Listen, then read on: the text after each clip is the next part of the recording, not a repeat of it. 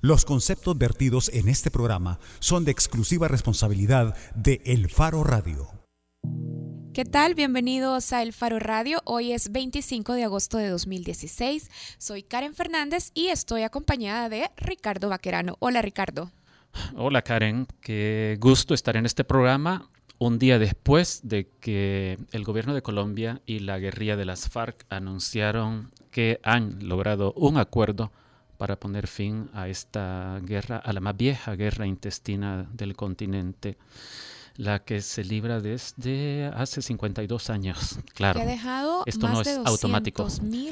Sí, son, se calculan alrededor de 260 mil muertos en este más de, un poco más de medio siglo, pero a esto hay que agregar más de 200.000 muertos que se habían producido en una década previa, en una etapa que fue la que dio origen al nacimiento de la guerrilla de las, de la FARC. La década de la violencia en Colombia. Y además de los muertos, también hay que contar entre las víctimas del conflicto colombiano a los miles de miles de eh, movilizados que han tenido que, huyendo de una o de las dos partes, salir de sus tierras y buscar oportunidades lejos del conflicto fuera de Colombia o incluso dentro del mismo país. De hecho, sabemos que en El Salvador viven decenas de colombianos que tuvieron que salir huyendo de la violencia en su país y que viven como, como refugiados, algunos de ellos bajo secreto por el peligro que, por la amenaza sobre sus vidas.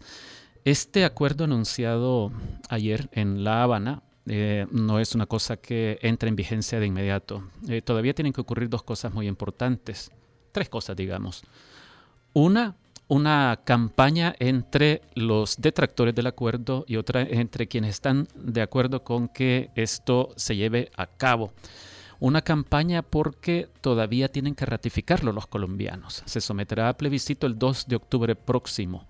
Y antes del plebiscito tiene que ocurrir también que las partes suscriban el acuerdo. Es decir, ayer fue el anuncio nada más, pero se calcula que la suscripción puede producirse a finales de, septiembre y por 25 o 26 de septiembre. Y creo que también es importante tener en cuenta, obviamente no vamos a poder hacer ahora un detalle o un recuento de la historia o de la cronología que llevó hasta este acuerdo definitivo, pero sí es importante decir que en 2012, en agosto del 2012, o sea, hace cuatro años, delegados del gobierno de Colombia y de las FARC firmaron en La Habana el Acuerdo General para la terminación del conflicto y la construcción de una paz estable y duradera.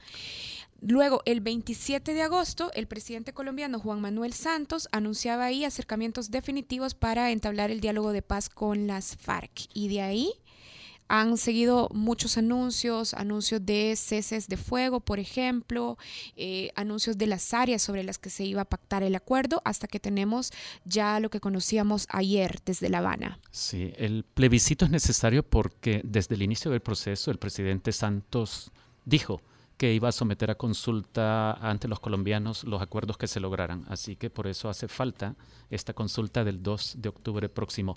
Según el acuerdo, las guerrillas, los guerrilleros tendrán 180 días para desarmarse y mientras tanto serán ubicados eh, de una forma eh, parecida o como ocurrió en El Salvador. Había unos puntos de, de concentración donde estaban los desmovilizados de la guerra salvadoreña. En Colombia sucederá algo parecido. Una ventaja que tiene el acuerdo colombiano respecto del salvadoreño es que incluye justicia transicional, una cosa que nos hizo mucha falta aquí. Bueno, y también a mí me llama mucho la atención el hecho de que el acuerdo sea difundido, sea publicado con el objeto de que muchos sectores, sectores que han estado participando, no solo el gobierno y la FARC, de hecho, eh, sectores de víctimas, sectores agrícolas han estado participando en las mesas de consulta para elaborar el acuerdo, pero me llama muchísimo la atención ese detalle de tener el acuerdo final y divulgarlo, y es lo que luego también va a llegar al plebiscito, como lo estabas explicando. Esto que acaba de mencionar Karen es muy importante. Eh, actores que participaron por lo menos eh, expresando sus preocupaciones, sus inquietudes o sus reivindicaciones. Por ejemplo, comunidades indígenas, sectores agrícolas también, porque el programa o los acuerdos, mejor dicho, incluyen también, eh, no reparto, pero el otorgamiento de tierras para la reincorporación de, de los excombatientes, de los futuros excombatientes. Bueno, felicidades a los colombianos. Sí, no, no, yo creo, sí, yo creo que el mundo debería estar eh, feliz de esto, aunque sabemos que hay muchos detractores. Hay un poderosísimo detractor de la paz en Colombia, que es eh, Álvaro Uribe, el expresidente eh, conservador. así que a ver quién triunfa, si Álvaro Uribe con el no a los acuerdos o el gobierno y muchos otros sectores con el sí y los retos que se vienen después, porque como ya está comprobado en la experiencia salvadoreña, la paz no se firma, sino que la paz se construye. Desde ya, Karin, creo que podemos prometer eh, para los próximos días un programa aquí en el que hablemos de esto para explicarlo, para compararlo con, el proceso salvadoreño. Eh, y, podemos invitar también a quienes nos están escuchando a que busquen una notita que tenemos en el Faro, subida desde hace algunas semanas, eh, que es producto de una entrevista con Gina Morelo, una periodista colombiana, quien nos bosquejó eh, la situación de Colombia en, los, en, en las últimas semanas anteriores a este acuerdo que se anunció ayer. Bueno, y con esa promesa de Ricardo Vaquerano, vamos a hacer la primera pausa. Ojalá que le ratifique Oscar Luna. Ojalá, Oscar Luna, que está ahora detrás de los controles. Recuerden que si quieren participar en el programa, pueden llamarnos al 2209-2887 o nos pueden escribir al número de WhatsApp de cabina 7276-6942 y por supuesto a través de las cuentas de Facebook y de Twitter del Faro y del Faro Radio. Cuando regresemos vamos a hablar sobre esta fiscalía, esta que parece una nueva fiscalía. Parece una nueva fiscalía. En solo ocho meses, en menos de ocho meses, el fiscal Douglas Meléndez parece estar conduciendo una institución que no existía en este país hasta diciembre del año pasado. ¿Y ustedes cómo se sienten con estos nuevos hechos o estas nuevas acciones de la Fiscalía, escépticos o entusiasmados. De eso vamos a hablar cuando regresemos en el Faro Radio. El Faro Radio. Hablemos de lo que no se habla. Estamos en punto 105.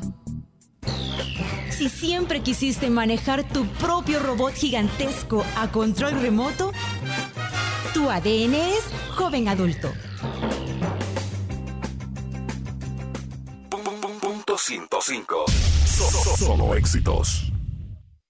Acompaña todos los martes desde las 7 de la noche a César Barrientos con lo mejor del pop y rock en español en Nación Eñe, solo aquí en punto 105, joven adulto. Si sientes que la fuerza te acompaña, tu ADN es joven adulto. Punto 105.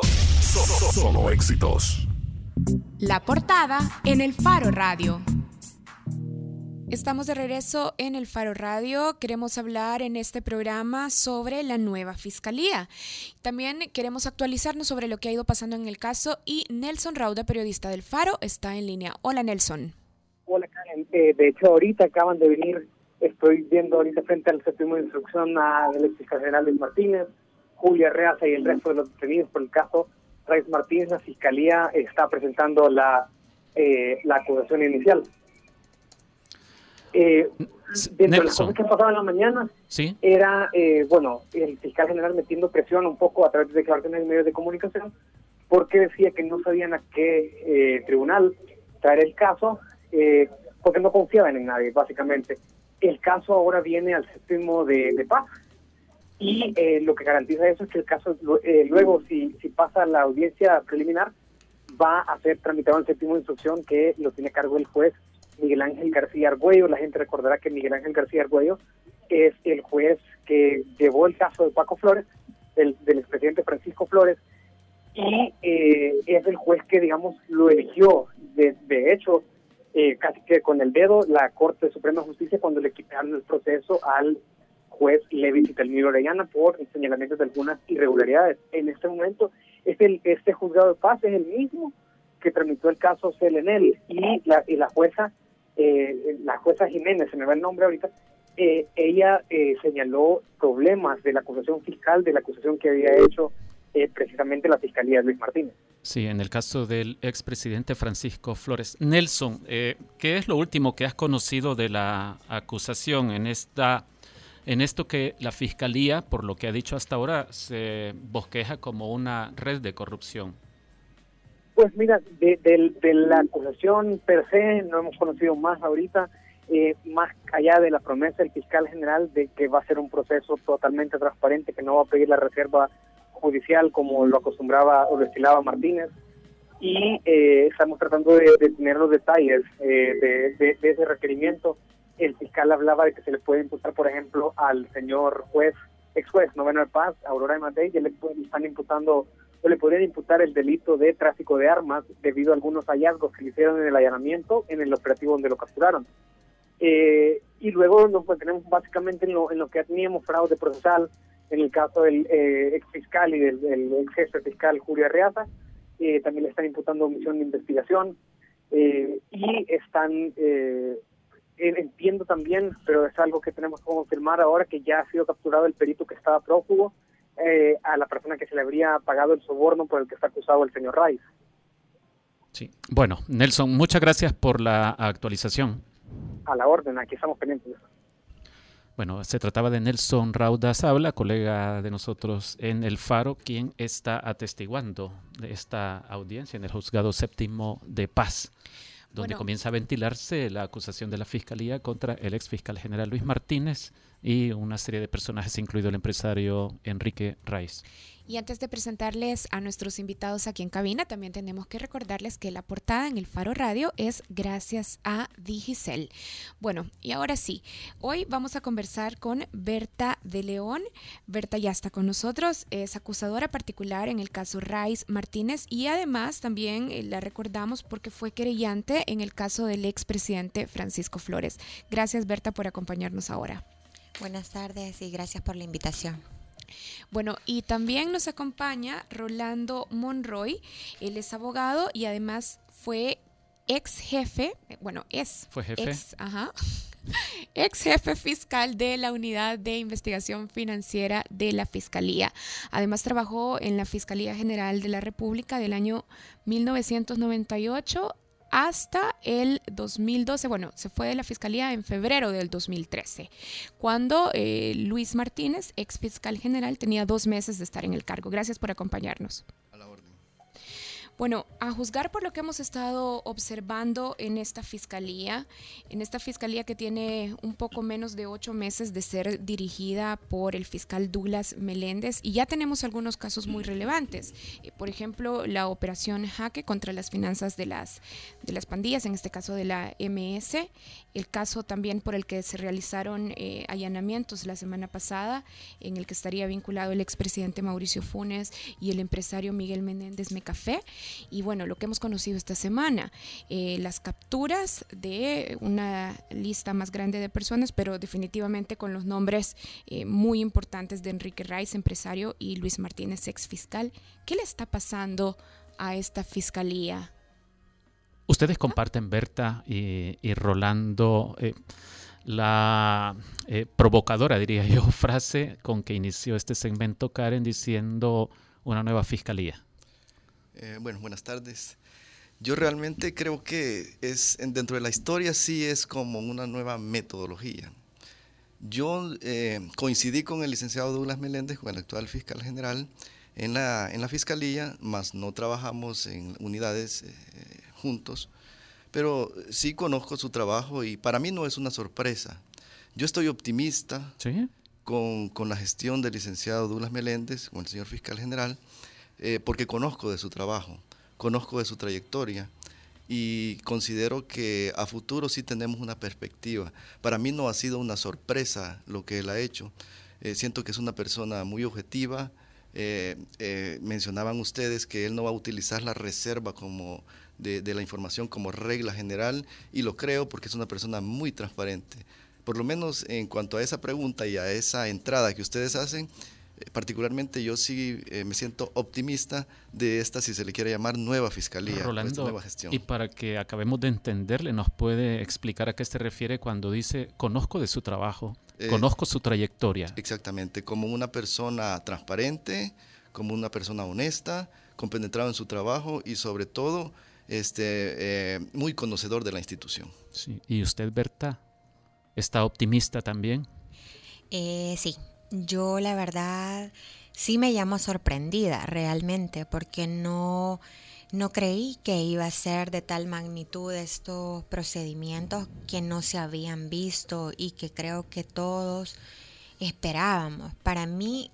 Cuando decimos estos procedimientos nos referimos por lo menos a estos tres que mencionaba Karen, eh, es decir, un, un ataque a las finanzas de la MS, el caso contra el expresidente Funes y el último contra el exfiscal y, y el empresario real. Sí, concretamente yo me refiero a las últimas acciones, ¿verdad? El tema las últimas Mauricio dos semanas. Funes y el tema Enrique Rice, Luis Martínez, porque ya digamos los golpes a la pandilla creo yo que ha sido como el pan de cada día de todas las administraciones de la fiscalía. Pero no, no recuerdo yo, Berta, perdón la interrupción, una operación que pareciera que tuviera detrás un trabajo inteligente de búsqueda de, de, evidencia, de prueba dura, digamos, como en este caso.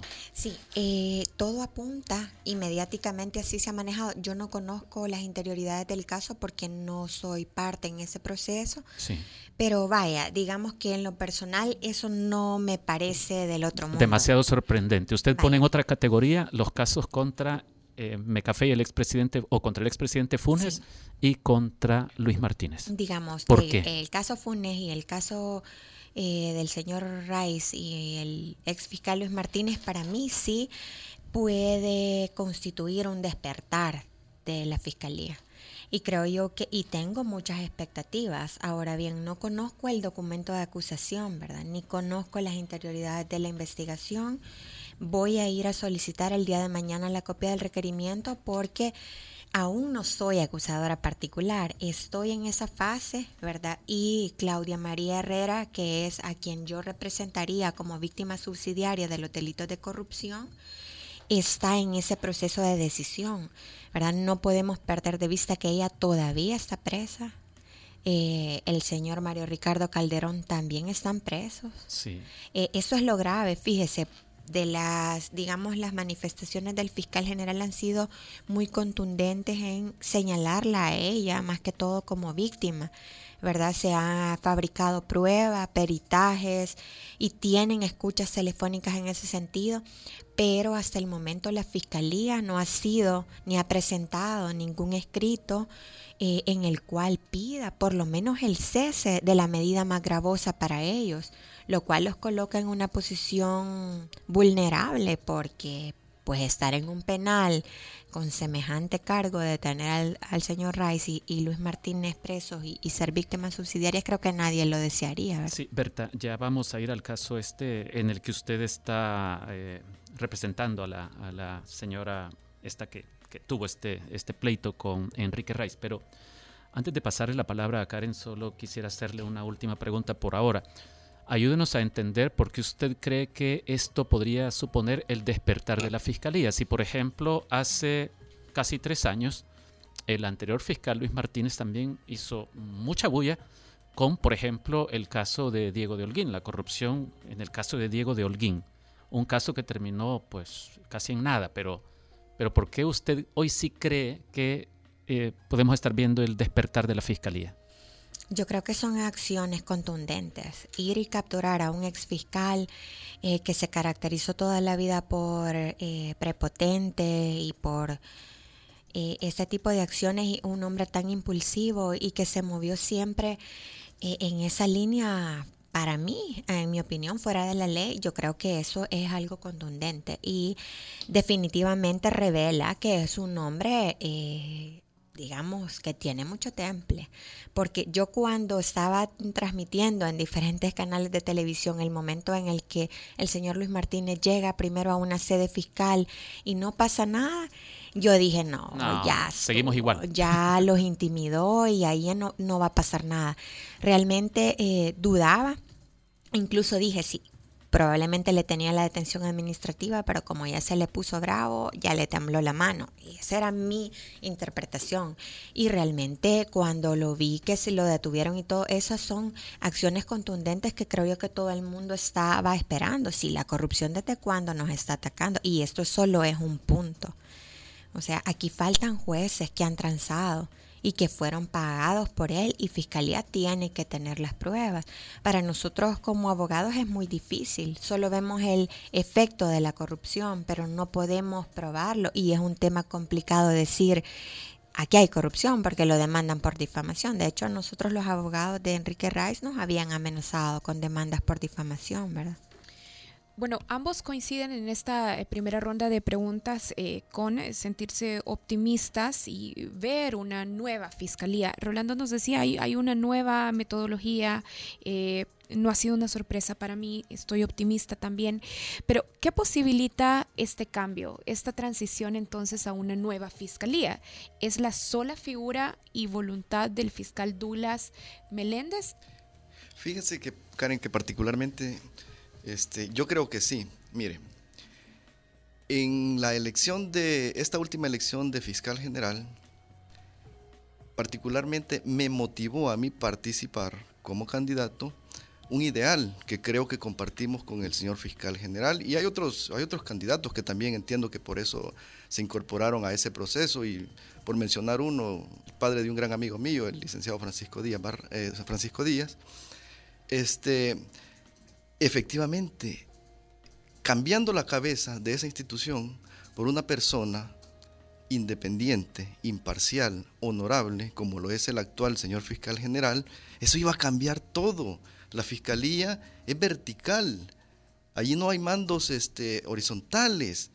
La fiscalía es vertical y los que vean el proceso, que quizás vamos a hablar de eso, van a poder darse cuenta que los fiscales, aunque sean jefes, no pueden actuar sin las instrucciones del fiscal general. El fiscal general, pues no, sé cómo le va a ir al señor Martínez ahora si quiere decir que él no sabía, pero todo eso pasa por el conocimiento del fiscal general. Entonces, cuando la cabeza es sana, cuando la cabeza es noble, como lo es el licenciado Meléndez, y si quieren hablamos eh, eh, más adelante sobre eso, y solo una muestra. Él habla de los casos como que estuviera hablando en su despacho y está ante los micrófonos. Eso dice mucho de su transparencia. Él habla que algo muy grave. ¿A, qué se refiere, Rolando? Por ejemplo, ¿qué, eh, cosa le llama a usted la atención? Eh, hoy en la mañana leía que él dice que el centro de escuchas telefónicas no había estado siendo utilizado correctamente y que va a hacer una suerte de auditoría o análisis sobre esas actuaciones. Alguien que quiera que su casa no se la toquen no lo va a decir en los medios. Él lo hace abiertamente y eso dice mucho de su transparencia, eso dice mucho de su honestidad. Entonces, eh, yo considero que efectivamente estamos ante un cambio de actitud de la Fiscalía porque la cabeza es de la que depende todo y él ya lo manifestó. En septiembre próximo va a hacer cambios porque considera que la Fiscalía todavía tiene resabios de la gente de la anterior administración, que lo cual es sumamente grave. Sí, Rolando y también Berta, porque creo que tiene que ver con esto que voy a mencionar. Rolando acaba de mencionar lo del Centro de Intervenciones Telefónicas, que el fiscal Douglas Meléndez está diciendo que incluso está preparando una auditoría porque no se utilizó el recurso adecuadamente no sé si legalmente. Nosotros publicamos un reportaje en el que contábamos que el ex fiscal Martínez utilizó eh, de forma extralegal eh, las conversaciones personales, íntimas del padre Toño para presionarlo a que confesara cuando estaba investigando las pandillas. ¿Usted asocia esta declaración del fiscal Douglas Meléndez con este caso, por eh, ejemplo? podría asociarse. Mire, yo no sé si el, el, señor fiscal general conoce ese caso o si todavía la auditoría no le ha reflejado ese resultado pero yo creo que lo conversé con el periódico digital de ustedes. Si, el, si es cierto que el exfiscal Martínez convocó a otros sacerdotes jerárquicamente superiores al padre Toño Rodríguez. Rodríguez y les hizo escuchar una grabación, pongamos que tenía autorización judicial para hacerlo, él cometió un delito grave. Es causal de destitución, según la Constitución de no la solo es causal de destitución, si usted me lo permite, el artículo 34 de la Ley Especial para la Intervención de las Telecomunicaciones dice que el que revele, divulgue, utilice en forma indebida la información obtenida en curso de una, de una intervención de telecomunicaciones autorizada será sancionado con prisión de 4 a 8 años. Eso todavía es aplicable tomando en cuenta que él ya no es fiscal. Claro, decir, porque los hechos quedan reflejados en el tiempo a menos que prescriban. Sí. Entonces, entiendo yo que la auditoría va a reflejar esta investigación periodística que ustedes han hecho. Si mire, lamentablemente aquí hay nombres de personas. Este, yo no tengo fijación con ninguna de las personas acusadas, a muchos de ellos ni los conozco. De hecho, al mismo fiscal, exfiscal Martínez no lo conozco, habré hablado con él dos veces. Pero lo que me llena de entusiasmo es que se está atacando esas prácticas para que no vuelvan a suceder. Porque eso es lo que conocemos. Eso es lo que conocemos de haber divulgado de una manera indebida ese material que él recopiló a través de la interceptación de las, de las, de las comunicaciones. Y lo que no conocemos, si es que lo hay. Sí, eh, bueno, volveremos con, con Berta después de la pausa, porque Berta estuvo muy cerca de este caso que mencionábamos, el del padre Toño Rodríguez. Bueno, ya regresamos. Recuerden que si quieren participar pueden hacerlo al 2209-2887 o a través de redes sociales. Aprovecho para comentar una participación que ya tenemos. Nelson Guzmán dice, ¿se podrá creer en la nueva fiscalía en caso de que salgan libres todos los implicados en los fraudes y enriquecimiento ilícito? Eso pregunta Nelson Guzmán. Lo comentamos al volver. El Faro Radio. Hablemos de lo que no se habla. Estamos en punto 105. Si por culpa de este sonido te subió la cuenta de teléfono, tu ADN es joven adulto. Punto 105. So- so- Solo éxitos. Mientras los demás te hacen decir, ¿Qué? ¿Ya se acabó? ¿Tan rápido?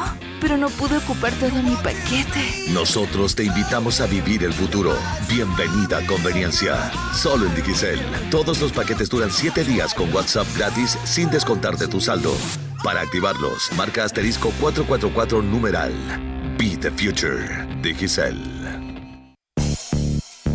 Al cierre es noticias, reportes de tráfico, entrevistas, música, salud, tecnología y más. Al cierre, tu revista informativa de la tarde. Escúchala de lunes a viernes de 5.30 a 7 de la noche en las voces de Marielo Saquino y Mario Pacheco. Solo aquí en punto 105.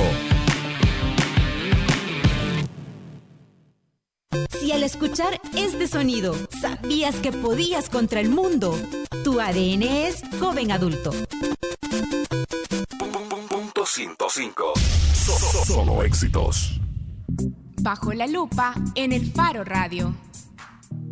Estamos de regreso en el Faro Radio. Hoy estamos conversando con Rolando Monroy, ex jefe fiscal de la Unidad de Investigación de la Fiscalía, y también estamos conversando con Berta de León, que ha sido, recordamos, querellante del caso Flores y que también eh, nos explicaba en el, en el bloque pasado, está también integrándose al caso de Claudia Herrera. Ya vamos a explicar más sobre el caso, pero eh, para puntualizarlo, Claudia Herrera sería víctima de los delitos de corrupción en los que se están imputando a Enrique Rice, Luis Martínez y las otras personas que han sido capturadas. En el bloque anterior, para cerrar, Rolando nos mencionaba que le había llamado la atención una declaración de este día del fiscal general Douglas Meléndez eh, sobre el mal uso aparente eh, durante la administración de Luis Martínez como fiscal general del Centro de Intervenciones Telefónicas. Y recordamos un caso que el Faro reseñó en un reportaje sobre la utilización de conversaciones personales íntimas eh, por parte de la Fiscalía de Luis Martínez para presionar al padre Toño Rodríguez para que confesara unos delitos en relación con pandillas. Berta, usted estuvo involucrada en este caso como, como defensora. Eh, ¿Usted cree que el fiscal Douglas Meléndez está haciendo alusión sin mencionarlo a este caso, el del padre Toño Rodríguez? Pues de hecho ya hay una resolución de la Procuraduría para la Defensa de los Derechos Humanos, donde una de las en una de sus partes recomienda al fiscal general de la República actual que abra una investigación eh, por, e, por delito, ¿verdad? Porque efectivamente la Procuraduría ha verificado que sí hubo, eh, que sí se pusieron, vaya, estas llamadas eh, de contenido íntimo, privado, a no solamente a gente de la Iglesia Católica, ¿verdad? Los jerarcas de la Iglesia Católica, sino a otra gente que nada tenía que ver con el proceso. Entonces, sí está claro y, esperaríamos que establezca responsabilidades y bajo qué forma es que lo realizaba, porque sí, yo como defensora de, de Toño Rodríguez, sí tuve conocimiento y me consta esa utilización. Yo creo que de todo el círculo cercano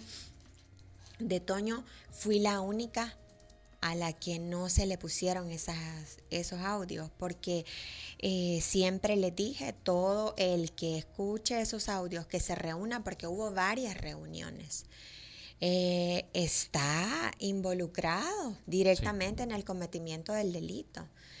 Eh, tanto fue así que... Entonces usted se rehusó, más bien. Y es que él tampoco creo que yo era persona de confianza para que él quisiera ponerme a mí. Eh, eh, uno de los temas y, en los que él, el ex fiscal, de los puntos de negociación para terminar, digamos, con el proceso y presionar a que Toño firmara y confesara porque no había prueba más que las llamadas. No había prueba de la introducción de los objetos prohibidos, no habían fechas, no había qué centros penales, no había nada.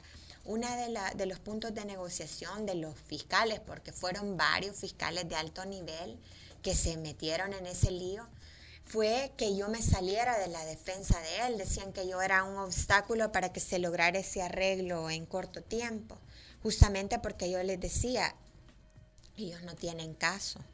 Y justamente porque no tienen caso están chantajeando de esta forma. Entonces, es un tema complicado. Y a mí sí me consta que él utilizó eh, esos audios de contenido privado, íntimo, ¿verdad? Para lograr una confesión. Y obviamente ese proceso puede anularse. El problema es, y yo como abogada de él le dije, mire, resista, ¿verdad? Resista y demos la lucha. El tema es que el privado de libertad era él, ¿verdad? Sí, sí. Y el que estaba a punto de quebrarse era él, porque lo tenían en una celda en condiciones infrahumanas y creo yo que ese fue el juego del fiscal, ¿verdad? Quebrarle la voluntad y que asumiera cualquier cosa que, Berta, usted anteriormente decía que cree que hay mucho temple en Douglas Meléndez para actuar como está actuando, sobre todo en los casos de las últimas dos semanas. ¿Será solo cuestión del carácter lo que explica lo que está sucediendo? Es decir, siempre hemos sabido que en este país un problema crónico es el del reparto de instituciones por parte de los partidos políticos. La fiscalía fue un feudo del partido Arena durante mucho tiempo. Es decir, ¿basta con el carácter o tiene que haber otro ingrediente, otro factor? Que permita al fiscal hacer lo que está haciendo? Mire, yo creo que sí importa el carácter, ¿verdad? que tiene sí, es, un factor, ok. Es un factor. Pero que él sea un fiscal. Supongo que la honestidad es otro factor importante. Eh, y que sea un fiscal de carrera también le da más margen de maniobra que un lego en la materia como lo era Luis Martínez, porque él no tenía experiencia en derecho penal y procesal penal. Entonces, que el señor, que el licenciado Douglas Meléndez sea un fiscal de carrera, obviamente le da, le da otras capacidades, otra visión, otro margen de, maniobra. Pero yo también creería que, eh, y porque he estado en el caso de Claudia Herrera desde hace, desde febrero de este año, yo diría que también ahí hay un ingrediente depresión también. De, depresión. La presión, eh, llámese presión mediática, presión de algunas ONGs que están llamando el hasta el CICIES, que están diciendo, miren, aquí hay corrupción de todos los partidos, miren, esto es escandaloso, esto es una bomba de tiempo. Y algunas declaraciones de la embajadora de Estados Unidos, de algunos, yo creo que definitivamente eso eh, también tiene que ver, eso es un ingrediente eso es un ingrediente. Y, este tema, este, esta relación tan nefasta para la institucionalidad del Estado entre el, señor Enrique Rice y, y Luis Martínez, yo creo que ya si no hacía algo, ya es como algo más va a pasar. Ahora, Rolando, pero si la carga recae tanto en la personalidad y en la voluntad y en el temple de quien sea fiscal general, ¿qué va a pasar dentro de tres años cuando posiblemente tengamos a un nuevo fiscal? No, es que, es que, eh, si me permiten, yo creo que ya lo mencioné. No es solo eh, que, que el licenciado Douglas Meléndez tenga personalidad que la tiene y su carácter también, sino que veamos otros aspectos que reúnen su, su, personalidad, su conducta. Él se ha mostrado como una persona imparcial, como una persona independiente. Si ustedes han leído entre líneas en las últimas declaraciones, dice, si al fin y al cabo la fiscalía es sola, es cierto, y yo me congratulo cuando él dice es sola. ¿Para qué quiere tener este, de amigos a institutos políticos o a grupos de poder si la fiscalía es independiente? O sea, mejor, gracias a Dios, que no lo llamen. ¿sí? Este, exigir el presupuesto es de ley. Si él es el representante del Estado, él firma los contratos por medio de los cuales el Estado se compromete. O sea, no es que lo vaya a chantajear. Entonces, dentro de la personalidad de él concurren varias características que hacen a un funcionario público, eh, no quiero llegar al término de ideal, pero sí al que hemos anhelado durante mucho tiempo. Ustedes ven que en las declaraciones de él, e, e, insisto, con el Centro de Intervenciones Telefónicas, alguien que no quiera este, que le lleguen a hacer una auditoría o que no quiera decir que le van a hacer una auditoría, no anda diciendo esas cosas, que está operando mal y etcétera, etcétera. No anda diciendo que la fiscalía se le fuga información. O sea, es una persona que la transparencia le fluye a flor de piel. Y no me quiero ver que le estoy echando demasiado flores porque realmente no lo considero este, este, que esté haciendo eso, sino que me he congratulado porque un ideal que yo tenía, como cuando, le repito, cuando participé en el proceso de selección de fiscal, era eso, que una persona así llegara a la fiscalía. Y si no era yo, que fuera otro. Y gracias a Dios llegó él. Entonces, hay demasiados elementos. Miren, a él no lo ven vinculado a un partido político. No lo ven eh, vinculado a otros sectores. Este, en sus declaraciones da manifestaciones de transparencia. Ya, pero podría ser entonces que eh, no podemos hablar definitivamente de un avance en la institucionalidad, sino de una personalidad. Solo para terminar eso, él está dando los primeros pasos, como dijo la licenciada eh, de León, él está dando los primeros pasos. Yo no sé si él va a estar al término de tres años eh, en la institución y él lo debe saber bien también, que él no se tiene que casar con el puesto, él se tiene que casar con la historia del país, con ser un funcionario que dejó un legado de transparencia, de probidad a, la, a la patria.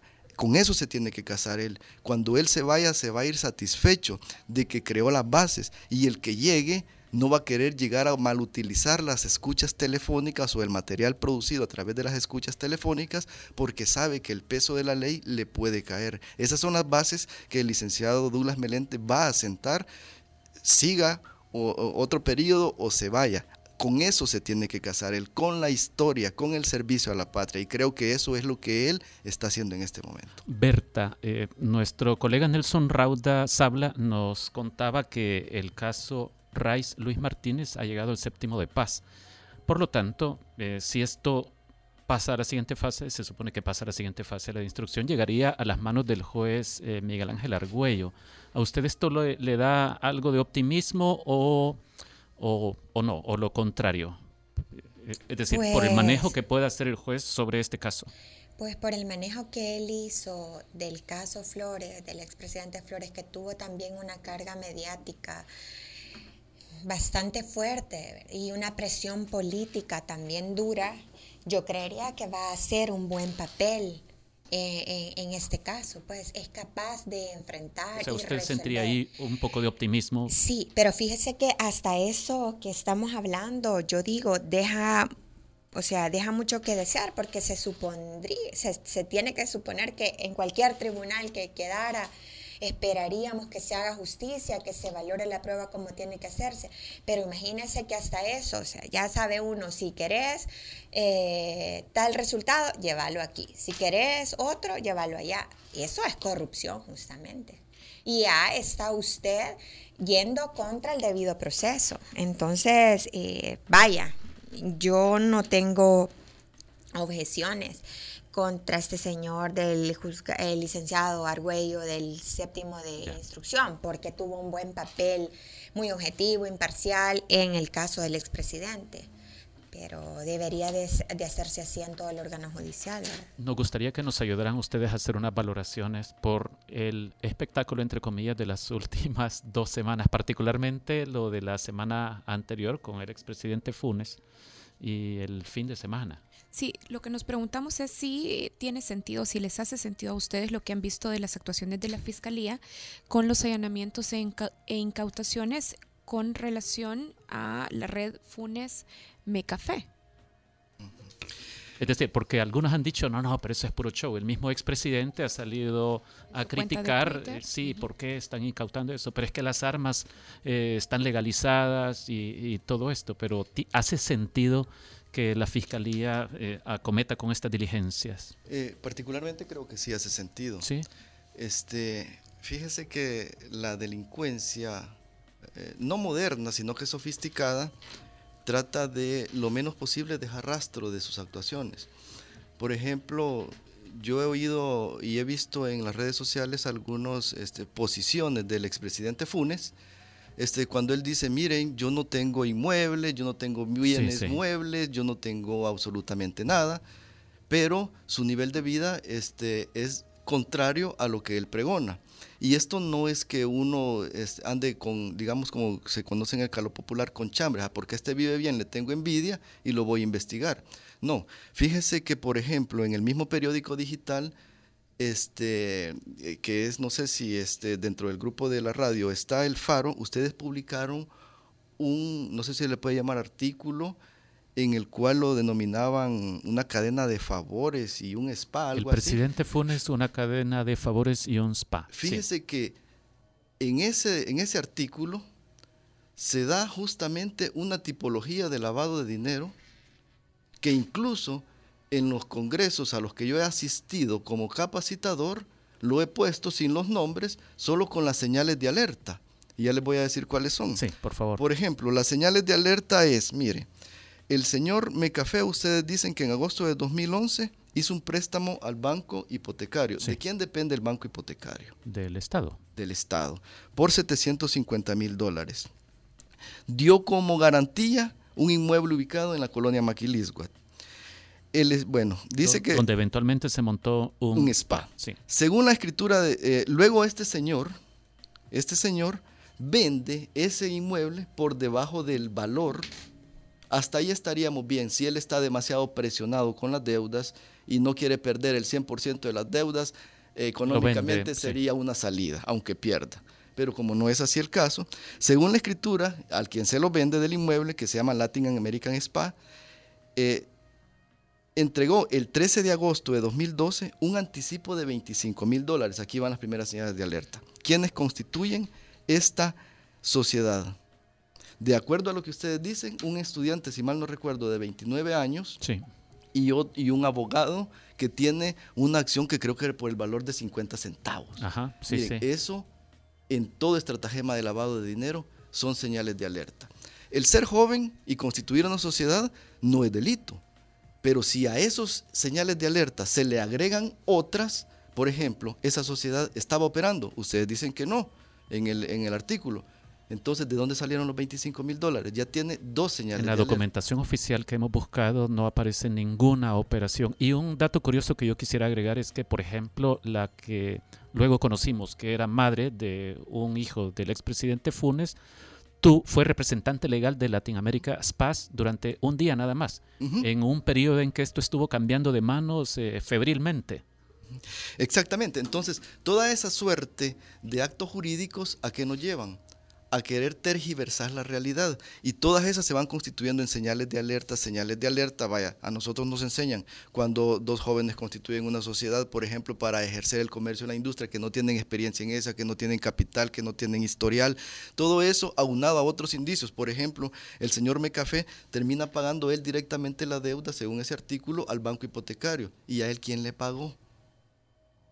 ¿O fue básicamente un estratagema para sacar el dinero como pretexto de un crédito del banco hipotecario, comprar el inmueble, pasarlo por manos de eh, eh, eh, aquí le llaman testaferro, pero el testaferrato aquí no existe, es una figura jurídica de Colombia. Acá el testaferro es un autor directo del delito de lavado de dinero. Aquí lo que tiene que ser el ente que investiga, llamar a esas personas que constituyeron la sociedad, llamar a los que otorgaron los poderes para decir de dónde sacaron el dinero o quién les dio las instrucciones para comparecer en esas calidades en el otorgamiento de, de esas escrituras públicas. Entonces, solo para concluir, visto esto a la luz por ejemplo, de un investigador como la Fiscalía, hace sentido que esté realizando este tipo de actividades. ¿Por qué? Porque toda esa delincuencia lo que trata es, yo no voy a figurar en ningún contrato o manifestación de voluntad que deje rastro, sino que lo voy a hacer a través de prestanombre, voy a adquirir bienes no registrables, ya sean muebles o inmuebles, y así voy a vivir mi vida a través de, por ejemplo, simular que tengo una consultoría que me están pagando 15, 20 mil dólares y tal vez ni existe la empresa. Entonces, para mí sí hace sentido lo que ellos están haciendo. Me temo que la valoración de Berta María de León tendremos que ventilarla ya vía Twitter porque se nos acabó el tiempo, desgraciadamente. Pero muchas gracias, Rolando Monroy, y muchas gracias, Berta María de León, por habernos acompañado y creo que nos han ayudado a comprender mejor lo que está sucediendo. Y gracias a todos también los que están participando a través de redes sociales, Víctor Hugo, Oscar Campos y, Vice, y Bessie Ríos, que decía, ¿no les parece que hay que esperar eh, antes todavía de endiosar? Faltan más casos, dice Rice y compañía, no serán los únicos casos. Comparto el escepticismo con Bessie Ríos. Bueno, nos vamos a la pausa. Gracias a los que nos escuchaban, gracias a nuestros invitados. Ya regresamos, regresamos y cuando lo hagamos vamos a hablar sobre el ático. O sea, música. Música. El Faro Radio. Hablemos de lo que no se habla. Estamos en punto 105. Si siempre soñaste con ser millonario como Rico MacPato, tu ADN es joven adulto. Chicos malos y también los buenos. Punto 105. Solo éxitos. Mientras los demás te hacen decir... ¿Qué? ¿Ya se acabó? Tan rápido, pero no pude ocupar todo mi paquete. Nosotros te invitamos a vivir el futuro. Bienvenida a Conveniencia. Solo en Digicel. Todos los paquetes duran 7 días con WhatsApp gratis sin descontar de tu saldo. Para activarlos, marca asterisco 444 numeral. Be the future. Digicel. ¿Cómo tú crees que este un ministro eh, gana, 3 mil, gana solo 3 mil dólares y tiene subalternos que ganan 5 mil, 6 mil, 7 mil dólares. ¿Tú no crees que le están pasando un cheque por debajo de la mesa? El Faro Radio. Hablemos de lo que no se habla. Martes y jueves, una de la tarde, en punto 105.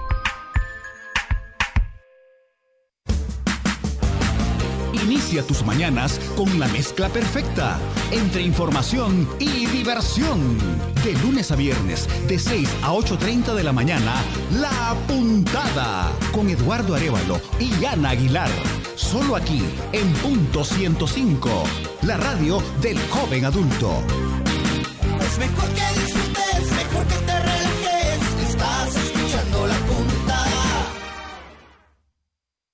Si cuando saliste del cine de ver Terminator 2 te despediste diciendo Hasta la vista, baby. Tu ADN es joven adulto. Punto 105. Solo éxitos. La contraportada en el Faro Radio. Estamos de regreso en el Faro Radio. Hoy queremos hablar de música, como lo decíamos antes de irnos al corte en el bloque anterior.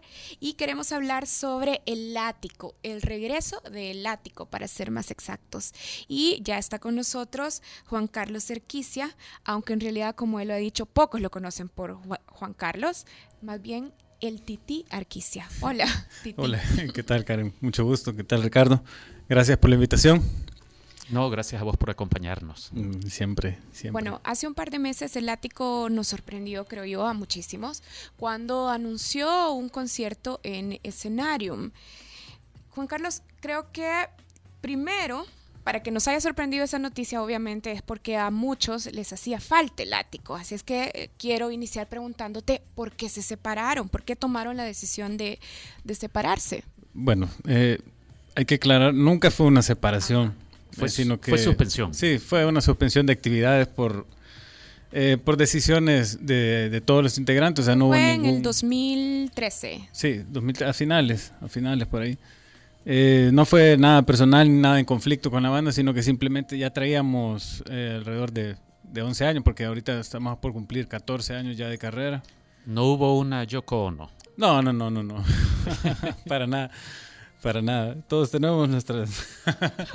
Todos tenemos nuestra Yoko Ono, Sí, pero, este no, fue el caso. Sí, no, no, no, no, para nada, para nada, nada que ver, no tiene nada que, nada que ver con, con lo personal, sino que más bien fue una decisión como un descanso también de la banda. Sentíamos que estábamos eh, quemándonos un poco y necesitábamos ese espacio. Ya lo- el- ese último año veníamos tocando bien seguido, bien seguido, y en eh, más que todo presentaciones de bares y todo eso, yo creo que eh, nos cansamos de eso prácticamente y de hecho una de las decisiones que hemos tomado para, para poder regresar eh, al escenario es mejor solo trabajar con buenos, eh, por ejemplo, festivales, ¿verdad? Pero cero presentaciones en, en, en- en bares, la verdad, porque eh, quedamos un poco, un poco cansados de ello, ¿verdad? Y aparte que no, no respetan mucho el artista nacional, lastimosamente.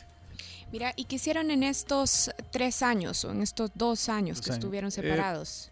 Eh, bueno, Nelson, el estuvieron en baterista. y pausa, yo- vaya. Exacto. Nelson, el, o sea, el baterista y yo estuvimos, siempre seguíamos con la música, con otros proyectos. Autómata, por ejemplo. Eh, Autómata eh, nunca salió a la luz. Autómata fue como... eh, nosotros no queríamos parar de hacer música instrumental, ¿verdad? Que es lo que hace el ático. Entonces o sea, decidimos... decís Nelson y vos. Sí, correcto. Ujú. Per- perdón, ¿me pueden ilustrar? ¿Qué es Autómata? Porque yo desconozco eso. Ok, va, este... Que Karen solo dijo eh, proyecto Autómata, por ejemplo, Sí. pero ¿qué es? Es, éramos dos integrantes del Ático eh, que formamos este proyecto con otro guitarrista, no con Ernesto Larios. Ernesto Larios es el guitarrista del Ático, ¿verdad? Pero nunca lo hicimos bajo el nombre de- del Ático, sino que simplemente era como un proyecto alterno, ¿verdad? Sí. Eh, mientras nosotros volvíamos con eso, porque la música que nosotros creamos es música de rock instrumental experimental y siempre quisimos eh, seguir componiendo de esa manera, ¿verdad? Ahora bien, este, pasamos como un año casi trabajando en, ma- en material nuevo y original, pero nunca cuajamos bien, la verdad. Y, y se debe a que realmente nosotros dos estábamos esperanzados en seguir el mismo ritmo y realmente no se puede porque la conexión que tenemos como el ático es como el ático, pues, ¿verdad? No, no, no. Entonces, nunca logramos cuajar muy bien y decidimos mejor, ya no, no, no Ahora, nunca salimos. Una suspensión de más de dos años, de dos años y medio, por ejemplo, es bastante larga. Es decir, para un cariño, para un amor, para una pareja, eso puede ser determinante como para que no vuelvan nunca. Eh, ¿Qué hizo posible que ustedes decidieran retomar lo que estaban haciendo? Eh, empezamos, nos juntamos nuevamente con Ernesto Larios. eh, nunca perdimos comunicación, siempre estuvimos así constantes, ¿verdad? Somos, somos hermanos desde siempre, o sea, somos hermanos del alma. Entonces empezamos con otro proyecto de covers, a trabajar de nueva- nuevamente en la música. Entonces nos vimos involucrados los tres integrantes, pero en otra banda, ¿verdad? De, de- trabajando covers. Y volvimos a sentir esa magia que solo nosotros tres sentimos realmente a la hora de estar así. Entonces nos reunimos y dijimos, bueno, eh, ¿por qué no volvemos a hacer? Eh, hemos madurado, hemos- en dos años la gente cambia demasiado, eh, física y mentalmente, porque todos tuvimos cambios bien drásticos en esos dos años. Entonces creo que todo se fue dando y todo se dio para que nosotros pudiéramos regresar. ¿Nos podés contar esto? La obra del Ático, ¿quién es principalmente o el principal autor intelectual de la obra del Ático? Eh, la mayoría de música. ¿Quién es el que cranea las la mayoría composiciones? de música en composición es Ernesto Larios, el guitarrista.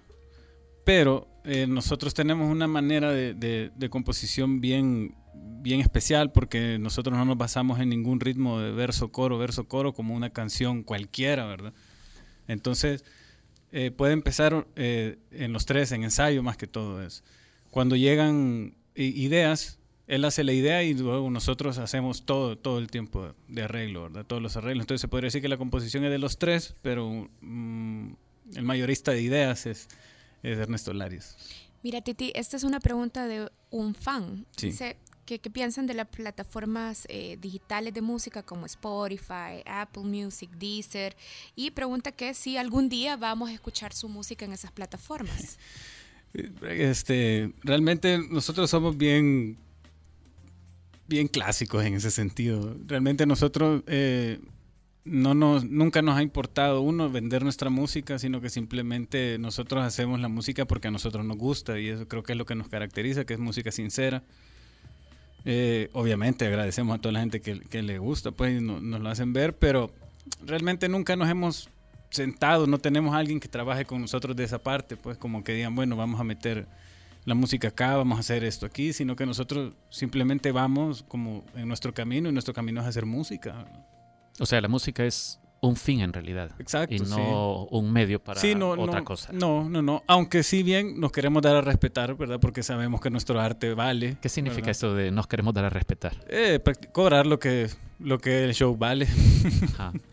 Por ejemplo, eso fue algo que, que- que pasó esta vez, ¿verdad? Que estábamos, hicimos un, el show de escenario, lo hicimos Esto es lo del completamente independiente reencuentro. sí.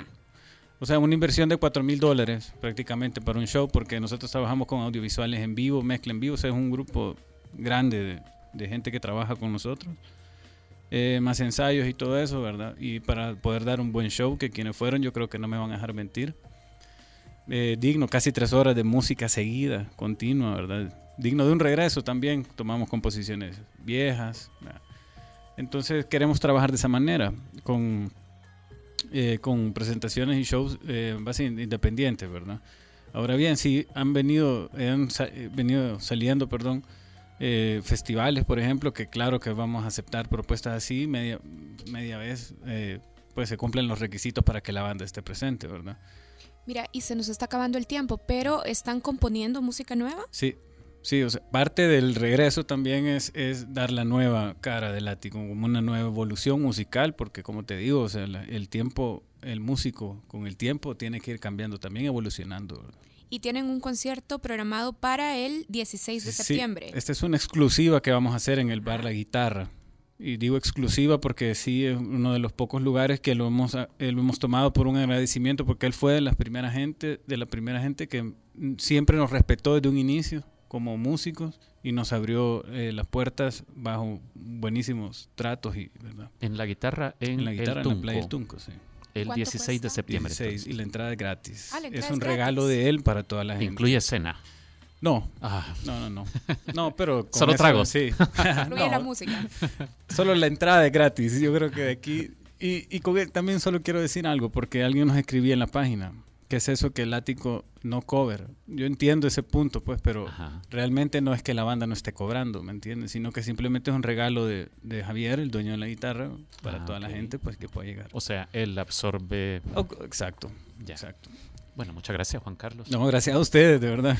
Sí, mucha suerte entonces. No, Bueno, gracias. Y para que se entusiasmen y vayan el 16 de septiembre a ver el látigo a la guitarra, nos vamos a despedir con esto del látigo, obviamente, la batalla del Mediterráneo. Adiós.